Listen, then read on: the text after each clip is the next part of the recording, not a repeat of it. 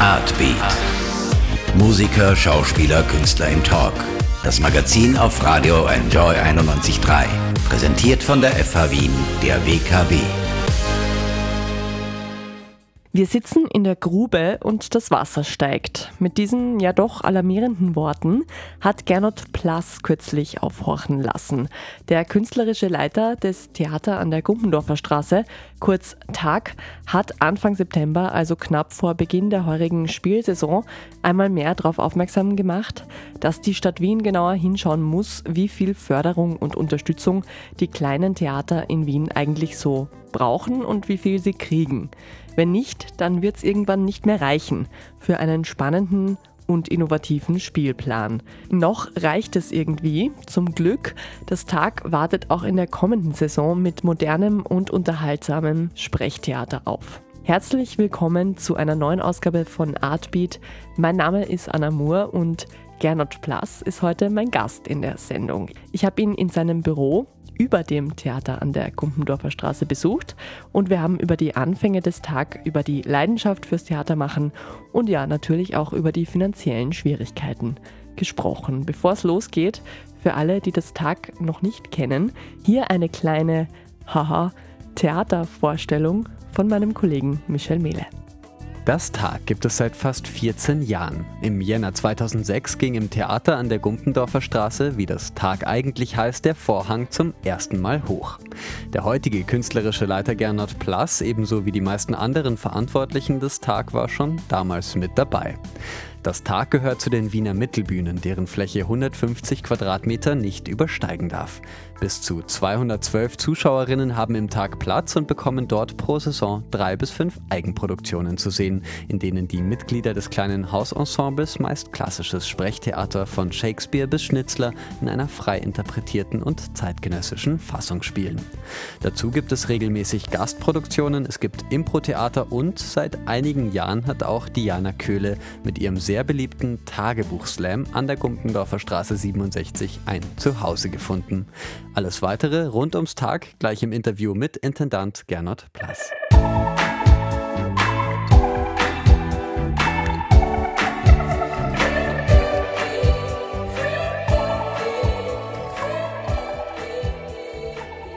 Vom Enjoy Studio ins Theater. Ich sitze hier mit Gernot Plass, dem künstlerischen Leiter des Tagtheater an der Gumpendorfer Straße. Wir sitzen aber nicht auf der Bühne, wie man vielleicht denken könnte, sondern wir sitzen da, wo Theater eigentlich ausschaut, wie jeder andere Job auch, im Büro. hallo, Gernot Plass. Ja, hallo. Abseits der Bühne, abseits des Vorhangs, abseits des Zuschauerraums schaut Theater vielleicht ein bisschen so aus wie jeder andere Job, ist es aber natürlich nicht.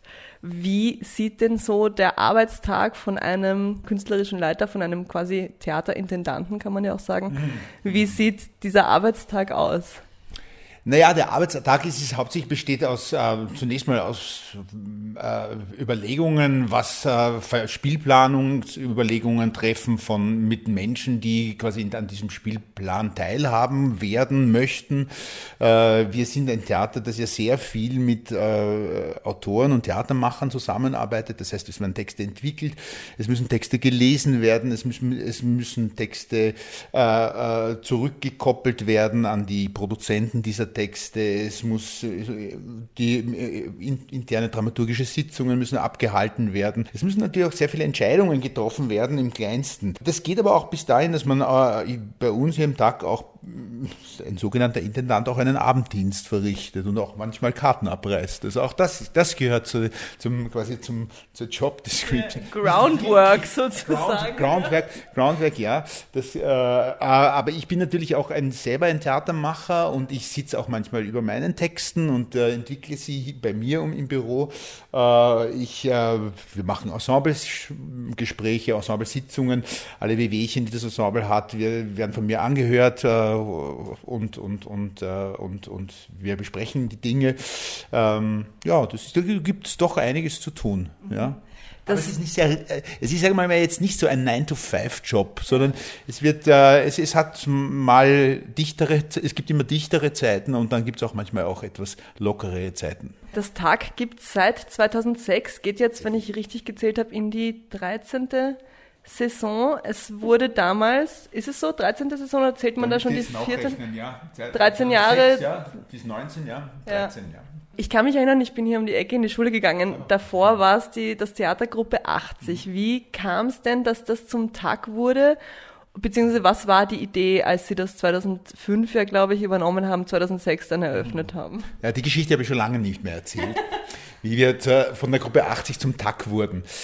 Das Ganze hatte zu tun mit einer Theaterreform, die der vormalige Stadtrat, der Andreas Meilert-Bokorny, angeleiert hatte oder ange, angestupst hatte. Und äh, man hat damals versucht, in dieser Theaterreform die sogenannte Wiener Mittelbühnenszene ein bisschen zu durchleuchten und diverse Häuser ausschreibbar zu machen, also die Leitungen der Häuser ausschreibbar zu machen. Und da gab es einen Call for Concepts. Die ganzen Förderansätze wurden umgestellt. Äh, es hat sich auch ästhetisch einiges verändert verändert. Es ist eine neue Generation von Theatermachern angetreten und es wurde eine Theaterjury bestellt dafür, dass man eben diese Konzepte liest und, und auslobt. Und wir waren damals äh, eigentlich ein Konglomerat von drei verschiedenen Theatergruppen, freien Theatergruppen, die sich gar nicht jetzt einmal für das, die, das Haus der Gruppe 80 beworben hatten, sondern einfach nur ein Konzept für ein gemeinsames Interesse, ein gemeinsames Arbeiten miteinander, eine, eine, eine lose Kooperation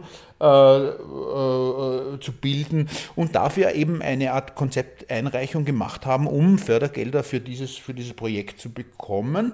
Und äh, das hat der Jury insofern äh, gefallen und das hat sie interessiert und gleichzeitig hat sie uns vorgeschlagen, damals in einem Hearing, ob wir das nicht hier in diesen, ähm, in diesen quasi Räumen der Gruppe 80 nicht gleich starten könnten, weil die vormalige Leitung quasi von einer Verlängerung zu, absieht und zurücktritt. Und dieses Haus quasi das erste und einzige war damals in, der, in, in, in Wien, wo eine Mittelbühne gesagt hat, wir hören auf und, äh, und es ist äh, quasi zur Verfügung.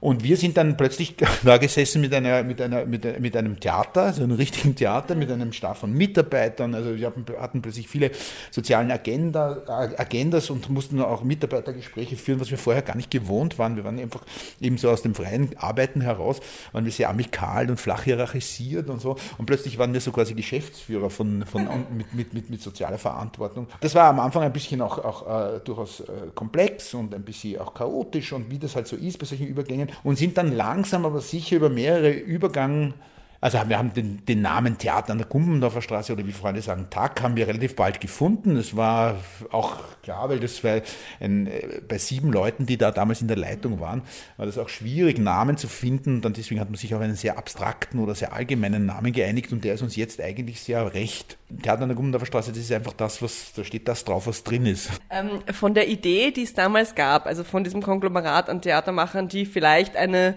lose Idee hatten mhm. zu dem, was es heute ist, ist es das geworden, was es sein sollte damals? Oder hat es in der Zwischenzeit Ausmaße, sage ich jetzt mal, oder Entwicklungen angenommen, die man damals vielleicht noch gar nicht absehen konnte? Definitiv, weil wir haben ja gar nicht mal abgesehen, dass wir dieses Theater überhaupt kriegen. Also das war, es war, und am, wir waren am Anfang eigentlich überwältigt auch von der Aufgabe, dass wir jetzt zu siebt, ja, wir waren ja sieben Leiter eigentlich und in drei, von drei Gruppen, dass wir dieses Haus jetzt miteinander leiten, weil natürlich als Theaterleiter alleine kann man natürlich sehr schnell und äh, äh, sehr klare Entscheidungen treffen, aber in einer Gruppe und in einem Gremium von sieben Leuten waren doch dann plötzlich, und das haben wir auch äh, damals ein bisschen äh, unterschätzt, doch sehr viele äh, verschiedene Ansichten und verschiedene Richtungen, die wir gehen wollten und das hat uns am Anfang auch sehr viel Kraft und sehr viel Zeit gekostet, uns quasi auf einen Nenner zu einigen und das hat auch dann am Anfang noch nicht ganz so funktioniert und geflutscht und ist noch nicht so reibungslos gegangen, wie das jetzt vielleicht in den Jahren danach oder in den heute äh, quasi vielleicht äh, äh,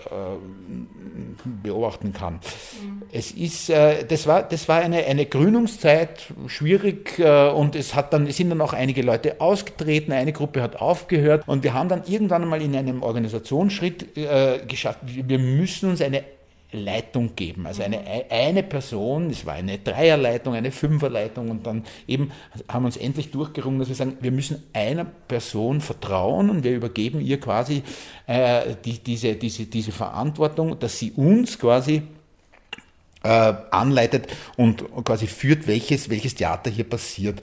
Und das war in diesem, das war dann im Jahr 2009 schon und das war die erste Leitung, war dann die Margit Metzgulich vom Lusttheater. Die hat das dann quasi übernommen und dann haben wir uns alle auf unsere Positionen quasi wie auf einem Schachbrett verteilt. Ich bin in die Regie gegangen, ich habe auch noch gespielt, ich bin ja auch Schauspieler gewesen einmal in einem Vorleben. Der Georg Schubert ist, äh, ist auch auf die Bühne gegangen, die, die Isabel Uhl hat, äh, ist in die Dramaturgie gegangen, der Ferdinand Urbach hat dann die, die Geschäftsführung übernommen, die kaufmännische Geschäftsführung, die ich vorher hatte. Also es war alles, und wir sind, haben uns alle aufgeteilt und, und haben einfach gesagt, jetzt sind wir wieder hierarchisch aufgestellt und äh, versuchen quasi das Chaos ein bisschen zu bändigen und es ein bisschen, äh, wie Sie sagen, geführter zu kriegen. Und wie durch ein Wunder plötzlich begann der Laden zu tuckern ein bisschen. Ja. ja. Also was man da so ein bisschen raushört, ist selbst was Freies wie das Theater funktioniert nicht ohne, ohne Hierarchie.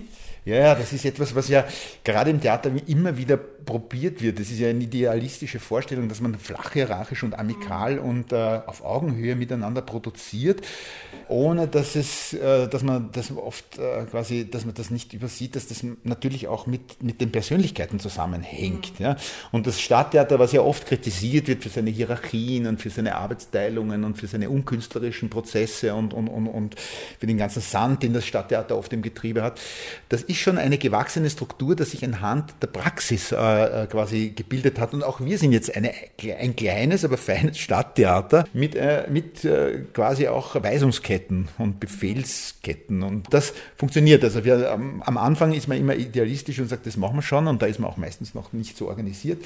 Und dann am Schluss landet man natürlich wieder bei einer Form von Hierarchisierung. Ja. Jetzt haben Sie auf diesem Schachbrett, was Sie gerade beschrieben haben, ja letztendlich die, eben den Posten der künstlerischen Leitung übernommen. Sie kennen ja aber das Theater, wie Sie auch schon kurz angesprochen haben, aus verschiedensten Perspektiven. Als Schauspieler auf der Bühne, als quasi Regisseur, der Stücke inszeniert, der Stücke auch von Grund auf erarbeitet und eben jetzt als künstlerischer Leiter. Was ist die Lieblings- Perspektive aufs Theater? Naja, also jetzt die Funktionen, das ist definitiv die Regie, weil da, da, da bin ich quasi im, im Auge des Vulkans. Als, als, als künstlerischer Leiter ist man auch oft, da ist, ist, steht man auch außen dran. Ja. Da kommt eine Produktion, dann kommt eine Regie, da hat man einen Regisseur oder eine Regisseurin engagiert, die, der oder dem übergibt man das Ensemble und dann ist, wird meistens die Tür zugemacht und dann proben die fünf Wochen. Ja. Und dann kommt man mal nach vier, fünf Wochen vorbei. Darf ich schon kommen? Darf ich mir mal schon was anschauen? Und dann muss man, man meistens von außen, kriegt man dann die Dinge mit und das Ganze ist äh, dann äh, währenddessen man schon mit anderen Theatermachern wieder redet und über Theaterideen, die die haben. Also es ist mehr so eine, eine, eine vermittelnde Managementposition und da verliere ich manchmal für meine Begriffe ein bisschen die Realität des wirklichen Theatermachens. Ja? Und insofern, wenn ich Regie führe, das mache ich einfach am liebsten, weil da, da habe ich das ganze Theater quasi so im, im Blick. Ja? Also mit, mit der Verbindung zum Büro, zur Bühne, zur Technik, ja? alles quasi ist dann irgendwie äh, ja, mir zu handen. Die Rolle des Schauspielers da dann auch noch zu übernehmen, das machen Sie, weil Sie gesagt haben, vorhin in einem Vorleben. Ja, Seit wann machen Sie das nimmer? Na, ich glaube, ich das letzte Mal auf der Bühne gestanden bin ich 2008 oder 2009. Der Schauspieler ist natürlich, der hat, der, das, das hat große Vor- und Nachteile. Als Schauspieler bist du nie letztverantwortlich. Du bist einfach immer nur natürlich auch weisungsgebunden. Du, du spielst das, was quasi, was, was auf, auf, auf dem Text, was, was auf dem Zettel steht, was der Regisseur sich vorstellt. Du hast natürlich deine eigenen Räume, dich zu verwirklichen und auch künstlerisch zu sein aber letztlich hast du nie, du stehst nie in diesem Fokus der Verantwortung, was ein Vor- und ein Nachteil ist. Und ich war immer so ein Schauspieler, der dachte, das kann ich auch, also was der da unten kann, das schaffe ich doch auch noch gerade und das, das, oder das kann ich sogar besser. Und äh, äh, das ist, viele Schauspieler gehen dann in die Regie, das ist meistens so der wilde Weg in den Beruf des Regisseurs. Es gibt ja auch einen akademischen äh, und den bin ich gegangen und habe mir gedacht, ich kann das besser. Mhm. Und ich weiß, weil ich selber Schauspieler bin, ich weiß, was Schauspieler brauchen. Ja, also durchaus auch äh, der Wunsch, die Verantwortung dann zu übernehmen oder mehr Verantwortung zu übernehmen. Mittlerweile haben sie eben die Verantwortung für das, was im, im Tag passiert. Kann man das so sagen, dass alles, was da auf die Bühne kommt, eben über ihren Tisch zuerst mal geht? Mhm. Das Tag ist ja bekannt für sehr modernes Sprechtheater oder dafür, dass eben klassische Stoffe modern, im modernen Gewand auf die Bühne kommen. Dann gibt es natürlich den Tagebuch-Slam, der mhm. mittlerweile auch, äh, glaube ich, ein Aushängeschild fast ist. Es gibt das Impro-Theaterfestival, es gibt mhm. Konzerte und Workshops. Wie wird ausgewählt? Gibt es Sachen, wo man sofort weiß, das ist was fürs Tag und das eher nicht? Ja. Oder ist es immer ein, ein Aushandlungsprozess? Ja, es ist natürlich ein Aushandlungsprozess auch, aber um Ihre Frage quasi am Anfang, natürlich ist alles in meiner Letztverantwortung. Alles, was im Tag über die Bühne geht, da muss ich letztlich am Schluss ein Hackerl machen. Nur gibt es, die, äh, äh, gibt es da viele Felder, die ich auch gerne anderen überlasse. Also zum Beispiel äh, ist zum Beispiel der Theatersport und die ganze Improvisationstheaterschiene wird, äh, wird zwar mit mir abgesprochen, aber wird äh, disponiert und, und auch entschieden, wer, welche Leute spielen. Das macht schon der Ferdinand Urbach. Das ist auch ein, ein Steckenpferd von ihm, die Disposition. Und ich lasse ihn da auch schalten und walten. Äh, aber letztlich natürlich die Auswahl der Spieler und die Auswahl des Ensembles und welche Programmpunkte, auch zum Beispiel die Musikschiene, auch da ist es so, dass ich da äh, dem Büro auch viel Freiheit lasse. Das sind aber keine zentralen, jetzt zentral, unser zentrales, zentrales Filetstück, sondern es sind mehr so frankierende Formate. Das äh, das, das lasse ich zu, aber auch da wäre ich immer rückgefragt und, äh, und, und wenn mir was gar nicht behagen würde, könnte ich natürlich auch ein Veto einlegen. Also, aber für den, ich sage mal, für das Filetstück, für das Theater, äh, aber, aber auch für, für, für kleinere Formate, Gastspiele, Koproduktionen. Das muss alles von mir quasi entschieden und verantwortet werden. Und da gibt es natürlich auch die Kriterien, die ich setze. Es muss Sprechtheater sein. Also wir sind nicht das Haus der Performance, ja, obwohl es natürlich in, in, in, der darstellenden Kunst einige, ich sage mal, Wenden und, und, und äh, äh, Entwicklungen gegeben hat in der in den letzten Jahrzehnten, die durchaus in anderen Häusern auch äh, äh, reflektiert werden und auch aufgeführt werden. Wir sind Sprechtheater. Also es muss bei uns äh, einer gewissen Dramaturgie entsprochen werden, nämlich des Stückes und der zugeordneten Rollenaufteilung, der Kunstsprache und ähm, eigentlich der Erzählung einer Geschichte Dramat mit dramatischen Mitteln. Das ist eigentlich eine Grundkategorie und dann in Absetzung zu den vielen Theaterangeboten, die die Stadt Wien ja auch hat, ist man immer versucht und äh, auch, auch äh, gut beraten, wenn man eine gewisse engere Linie führt, welche Art von Theater man, man hier macht. Und da haben wir uns entschieden, dass wir uns mit sogenannten, wir sagen es mal flapsig, Klassikerüberschreibungen beschäftigen, dass wir von einem Locus Classicus ausgehen, ob das jetzt ein klassisches Theaterstück ist, ein, klassisches, äh, ein klassischer Film, ein, ein, ein, ein, ein Roman, all das. Also all das, was uns quasi so der Kanon, dieser riesige Schutt Schutthaufen von, von, von, von Kunstproduktionen, auf dem wir ja sitzen, äh, überlassen hat. Mit dem beschäftigen wir weiter und wir arbeiten weiter am Mythos, also, also an, dem großen, an den großen alten Geschichten. Und das ist, finde ich, auch eine Aufgabe des Theaters, dass es sich am Mythos abarbeiten muss.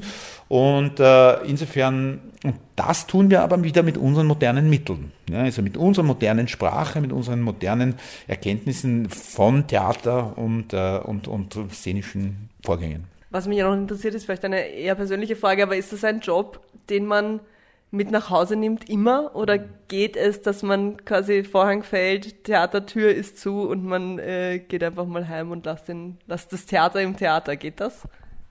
Nein, das klingt aber jetzt so, als würde man leiden und schlaflose Nächte äh, äh, verbringen permanent und ins Theater denken. Natürlich nimmt man das mit nach Hause. Also äh, äh, wann mein Arbeitsprozess beginnt, äh, das ist nicht abgegrenzt. Ja? Also manchmal fällt mir um vier in der Früh was ein. Ja? Und dann müsste ich jetzt quasi die Stechuhr reinstecken und sagen, okay, jetzt denke ich zehn Minuten über etwas nach oder jetzt treffe ich eine Entscheidung, bin aber nicht im Büro. Das nimmt man natürlich mit nach Hause. Gerade wenn Entscheidungen ähm, schwierig sind oder gerade wenn es irgendwelche Krisen gibt in Produktionen und so weiter, das nimmt man mit nach Hause. In Endproben ist ja, wenn man selber am Regiepult sitzt, äh, ist man permanent am, am, am Arbeiten im, im Schädel und man ist äh, dann auch oft gut beraten, es mal zu lassen, ist aber oft schwierig, ja, ich, man ja identifiziert ist. Ja, ich kann mir vorstellen, dass gerade, weil Sie ja sagen, alte Stoffe neu interpretieren, dass man da auch eben im Alltag auf ganz viel trifft, was man, was einen vielleicht an einen bestimmten alten Stoff erinnert und mhm. sich dann denkt, ja, das müsste man umsetzen eben und dann gibt's halt keinen klassischen Feierabend, ne? weil das kann einem im Bus passieren, das kann einem beim Frühstück passieren, das kann immer ja. passieren. Ja, das ist schrecklich, weil es, gerade diese alten Stoffe haben wie äh, haben ja die reden ja miteinander, die haben ja intertextuelle Bezüge. Das ist ja ein riesiges Glasperlenspiel und man äh, man liest Romane, man liest äh, Fachliteratur und die verbindet man gleichzeitig wieder mit einem Euripides oder mit einem Shakespeare und denkt sich, das passt zusammen. Das sind ähnliche Konstellationen. Äh, wie kann ich diesen Text mit dem quasi, dem, mit diesem Mythos konfrontieren und wie kann ich das einarbeiten und das aber auch gleichzeitig mit Dritten oder und mit, mit, mit, mit anderen Leuten. Wir spielen hier ein bisschen, äh, ja, ich sage mal, ein, ein, ein, ein feines Spiel der Bezüge, ein kleines Glasperlenspiel und das macht mir auch Spaß. Mein Kopf ist auch so, äh, funktioniert auch so und, das, äh, und insofern wenn uns ein schönes Spiel gelingt, bin ich sehr glücklich.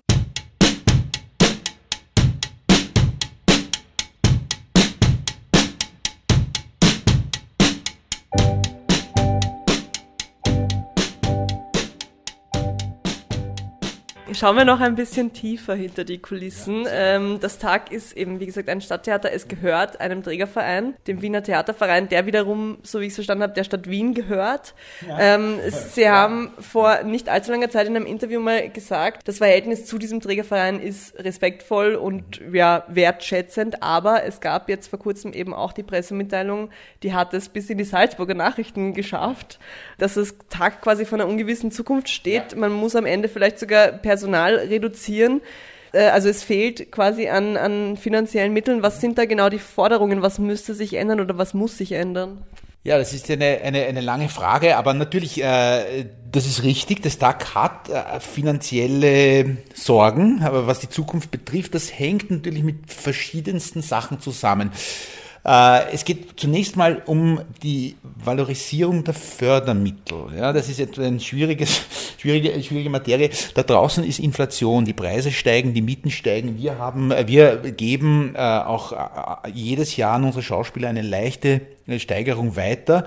Aber gleichzeitig sind unsere Förderungen gedeckelt. Das heißt, wir kriegen über lange Perioden, jetzt eigentlich schon fast über sechs Jahre, die gleiche Summe. Dadurch entsteht über lange Zeit, äh, das kumuliert auch dann von Jahr zu Jahr auch äh, in einer äh, exponentiellen Kurve und wird immer mehr und immer mehr. Und man merkt plötzlich, am, von, am Anfang nicht, aber dann wenn, wenn die Zeit voranschreitet, dass man immer weniger Mittel eigentlich hat. Die Sitzplätze sind relativ beschränkt. Das sind, ist ja kein so großes Theater, dass man das permanent, äh, es sind 127 Plätze. Äh, wir fahren eine, wir sind im Niedrigpreissegment. Das ist auch eine wichtige Sache, dass wir eben auch sehr ein, ein niedrigschwelliges Theaterangebot für junge Leute, für, auch für, für Arbeitslose, für, für Leute, die wenig Geld haben, äh, machen. Und insofern ist die, ist die, ist die Luft nach oben nicht weit mehr, ist nicht mehr, mehr viel da. Das heißt, man kann sich dann nur mehr bei den Fördergebern anstellen und sagen, ihr müsst der Inflation entsprechend und der Teuerung entsprechend die Förderungen anheben. Und das tut die Stadt auf Zuruf nicht gerne. Das ist unsere Erfahrung. Erst wenn es wirklich in der Bilanz zum Krachen anfängt und alle Nähte platzen, beginnen dann doch auch über den Theaterverein, den Sie da jetzt erwähnt haben, über unsere Eigentümer, beginnen Verhandlungen und das, man richtet sich auch manchmal was über die Medien aus und dann gibt's wieder, äh, dann, dann hat man wieder einen Termin im Rathaus, wie man denn dann äh, doch vielleicht zu einer Mittelerhöhung kommen könnte. Die Stadt Wien sagt immer, solange ihr nicht quasi, also solange, ihr, solange es euch gut geht, warum soll man euch viel Fördergelder äh, anheben? Das ist eine Haltung, die natürlich aus ihrer Sicht verständlich ist, aus unserer Sicht nicht. Ja, und das ist natürlich auch ein Konflikt zwischen uns. Also also wir sind der Meinung, dass es unabhängig von der Geschäftsführung, also welche Personen da jetzt leiten, dass es äh, ein Stadttheater, und das ist ja im weitesten Sinne im Eigentum der Stadt Wien, dass es unabhängig von den, von den, von den Geschäftsführungsverträgen es eine Inflationsanpassung permanent geben sollte. Jetzt wird Wien ja eben von zwei Parteien regiert, die man durchaus als äh, der Kultur zugewandt empfindet oder eben die auch als sehr offen gelten für Kultur. Erlebt man das anders als Kulturschaffender. Ein Zitat von eurer Website ist momentan, es gibt keine nachhaltige Kulturpolitik in der Stadt. Woran liegt das? Ist das eben, hat das eben genau. mit dieser Nichtanpassung der ja. Förderungen zu tun? Wäre es damit quasi getan? Ja, das ist im Grunde, das ist genau das, was, was, was wir eigentlich von, wie Sie das sagen, offenen Parteien, also ich habe mal Parteien, die, die eher dem linken Spektrum äh, zugeordnet werden, kulturaffinen äh, Parteien, wo man das erwarten könnte, dass sie das tun. Aber auch hier äh, ist oft äh, auch der Sand im Getriebe. Äh, das wird oft nicht verstanden. Eben, das sind ja auch makropolitische Zusammenhänge, dass man, dass man natürlich äh, über eine höhere Förderung, wir geben das Geld einfach aus. Ja? Das fließt ja auch wieder über eine große Kreisläufe über und, und, und uh, Unbegrenztabilitäten zurück wieder ins Finanzministerium, wird über den Finanzausgleich an die Stadt wieder weitergegeben. Uh, das den Stadtvätern und Stadtmüttern oder, oder in dem Fall Stadträtinnen auch zu erklären und ihren Referentinnen, man kommt ja nicht immer direkt zum Politiker, mhm. sondern meistens landet man ja im Vorzimmer. Das wird zwar durchaus verstanden vielleicht oder auch, auch oder man tut so, als würde man es verstehen. Allerdings ist die Stadt auch immer angehalten zu sparen und man, man kriegt nicht, äh, man, man hat auch nicht äh, dort in, der, in, den, in, den, in den Stadtkassen ungeschränkt Geld. Mhm. Äh, aber und da muss man auch immer sagen, äh, ihr kriegt auch, das Kulturbudget wird einfach von Jahr zu Jahr erhöht. Ja, darauf wollte ich gerade kommen. Das wird von Jahr zu Jahr erhöht und eben zufälligerweise immer genau um diese Teuerungsrate der Inflation. Ja. Nur ist es für Kulturpolitiker oft attraktiver, dass sie irgendwas Neues eröffnen, ein neues Projekt starten, anstatt dass sie solide und nachhaltig, und da sind wir bei der Nachhaltigkeit, die Betriebe, also den Bestand quasi äh, vor der Teuerung schützen. Das ist natürlich kein Zeitungsartikel, wenn wir eine 1,2-prozentige Erhöhung der Förderung kriegen. Das ist nicht, aber wenn die Stadträtin eine neue, äh, eine neue Bühne eröffnen kann oder sich irgendwo hinstellen kann und irgendein Band durchschneiden kann, dann kommen die Medien und das ist natürlich attraktiv für Kulturpolitiker und da sind sie nicht davor gefeit, ob sie jetzt schwarze, blaue, rote oder grüne sind. Was wünscht man sich jetzt als Theatermacher nicht nur von der Stadt Wien, sondern vielleicht auch von einer Regierung auf Bundesebene, die sich ja jetzt erneuern wird? Interesse eigentlich, ja. Also das könnte man sagen, man könnte jetzt natürlich sich leicht machen und sagen, noch mehr Geld. Ja.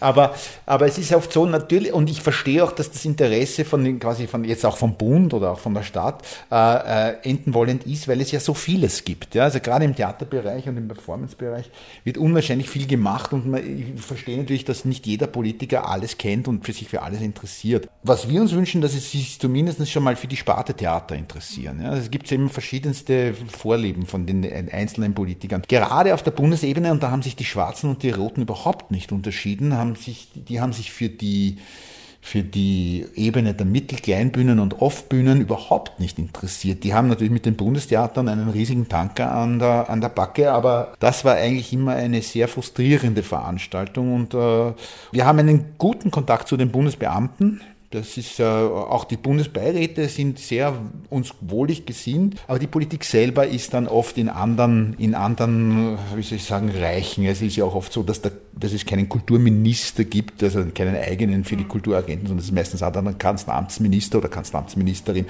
Und die haben einfach die, oder der muss, der Herr Blümel war ja auch EU-Koordinator und so weiter, der hat einfach, der, der ist auf vielen Planeten unterwegs und hat sich dann um kleine Mittelbühnen in der Stadt Wien nicht so sehr gekümmert. Aber das hat auch der Herr Trotz dann nicht so gemacht.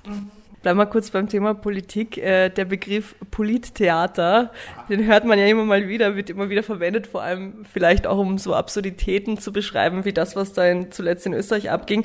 Als Theatermacher, was hält man denn von diesem Begriff? Gibt es Parallelen zwischen der Politbühne und der Theaterbühne?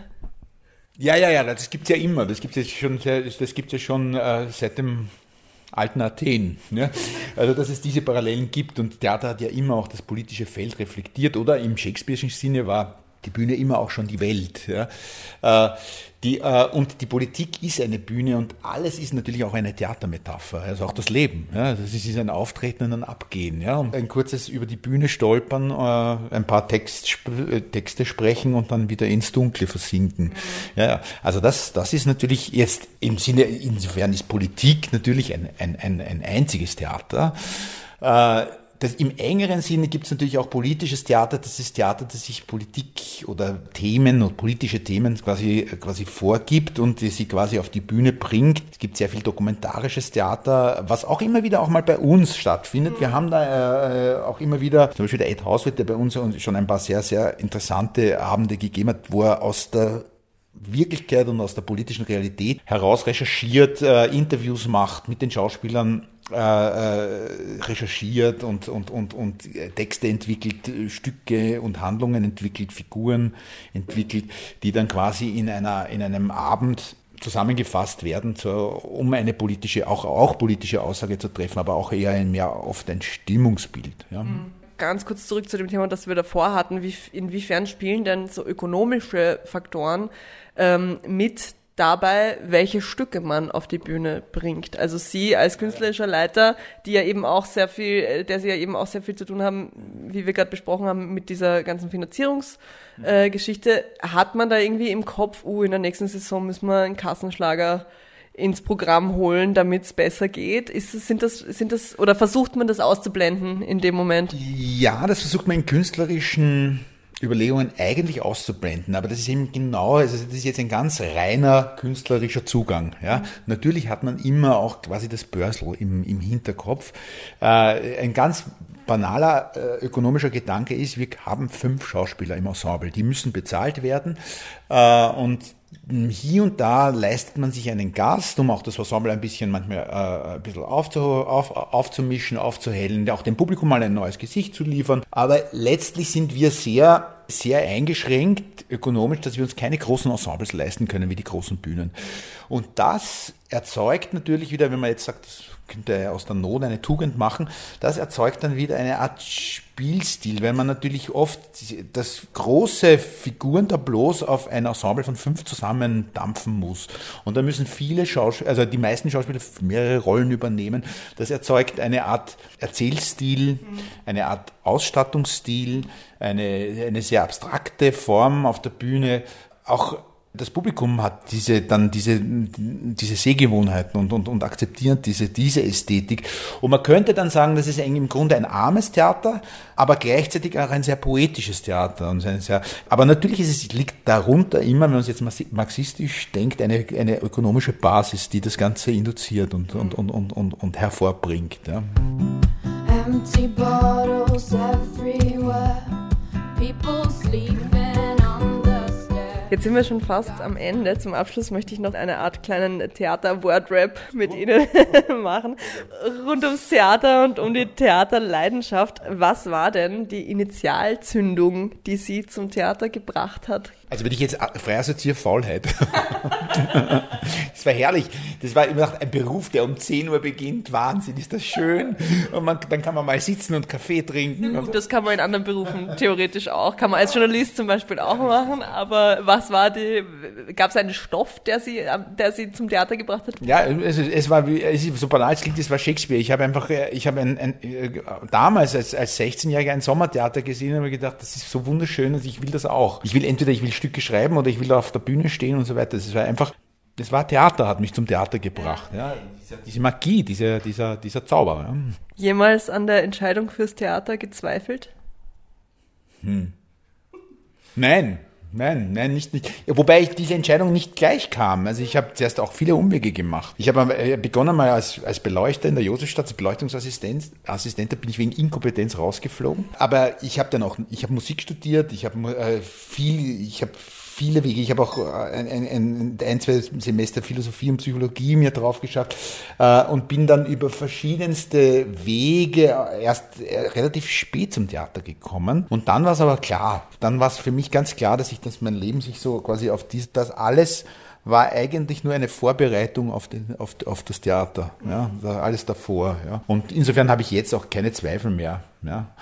Ein Schauspieler hat natürlich immer wieder, vor allem als beginnender äh, Schauspielstudent, hat man oft Zweifel an der eigenen Begabung und an, ob man es schaffen wird, am Talent, an, an, an, an den Herausforderungen. Aber das hat, das, ich, ich hatte so einen starken Willen, dass ich, dass ich da immer gut drüber hinweggekommen bin. Ja. Mhm.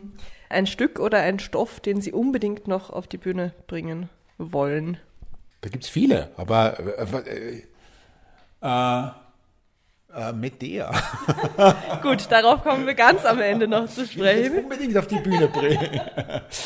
nein, nein, ich, äh, äh, ich, ich beschäftige mich mit Lear, ich beschäftige mich mit Maria Stuart von Schiller. Ja, das will ich unbedingt nochmal machen. Äh, Heinrich V. steht für mich auch noch an. Das sind allerdings Stücke, die ich, wo, ich, wo ich wirklich kämpfe um diese Besetzung. Ja, da brauche ich einfach Gäste, da brauche ich vielleicht sogar den sechsten oder siebten Schauspieler. Ja, also das sind so, das sind so Sachen, die ich unbedingt. Ich will auch noch Meister und Margarita unbedingt nochmal machen. Ja, da habe ich auch schon äh, in der Text Textentwürfe in meiner Schublade. Das ist ein, ein Roman von äh, Bulgakov, den ich total liebe und den ich unbedingt nochmal auf die Bühne bringen will. Warum ist Theater besser als Kino? Wer sagt das?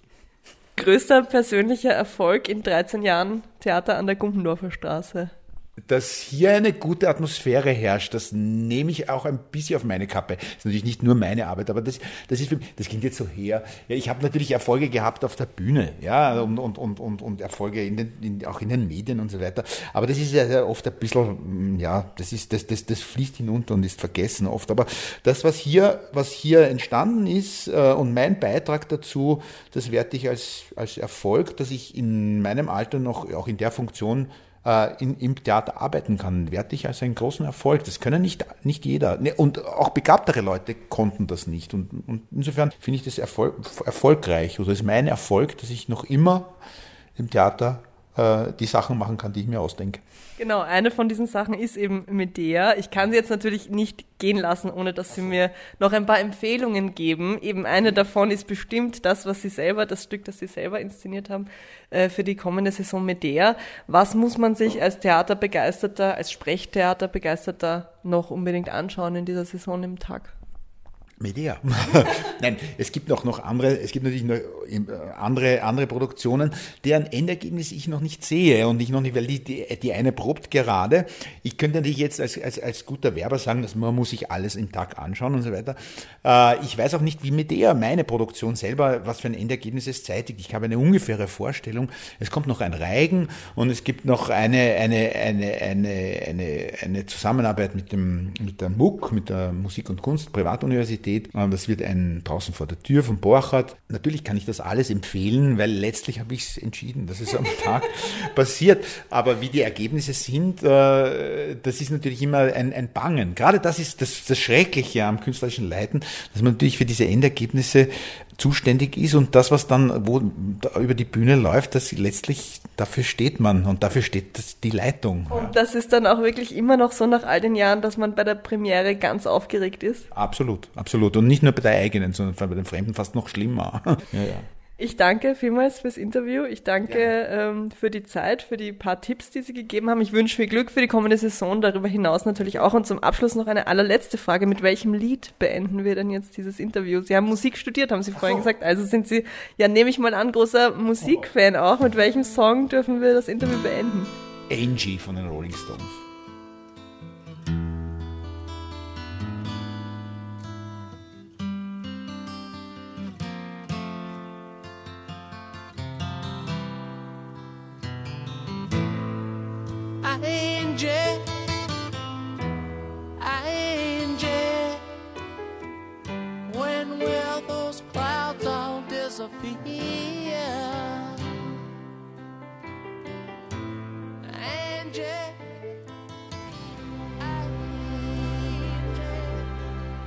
Alter Klassiker, aber den kann man eigentlich auch heute noch immer und immer wieder hören. Er wird nicht fad. Angie von den Rolling Stones haben wir gehört. Alles andere als Fahrt war auch das Gespräch mit dem Mann, der sich diesen Song gewünscht hat. Gernot Plass, der Intendant vom Theater an der Gumpendorfer Straße. Wer das Interview mit ihm nochmal nachhören will, kann das natürlich jederzeit machen und zwar als Podcast. Der geht gleich nach der Sendung online, zu finden dann unter wien.enjoyradio.at auf Soundcloud, Spotify, iTunes und so weiter. Wer übrigens den genauen Spielplan vom Tag anschauen möchte, den gibt es auf www.dastag.at. Demnächst am 19. Oktober ist dort die Premiere von einer Adaption von Dorian Gray, frei nach der Geschichte von Oscar Wilde, inszeniert von Mara Matuschka. Und das Stück Medea von Gernot Plass selbst hat dann im November Premiere. Das war Artbeat für heute. Ich sage vielen Dank fürs Zuhören wie immer und wir bleiben mit dem Abschlusslied jetzt noch ein kleines bisschen im Theater. Gernot Plass hat ja vorher gesagt, er selber wollte als Schauspieler damals eigentlich immer lieber auf den Regieplatz wechseln. Andere wiederum wollen nichts anderes als auf der Bühne stehen. The Decemberists, I was meant for the stage. I was meant for the stage. I was meant for the curtain. Artbeat, das Kulturmagazin auf Radio Enjoy 91.3. Jeden Dienstag von 9 bis 10. Alle Infos auf wienenjoyradio.at.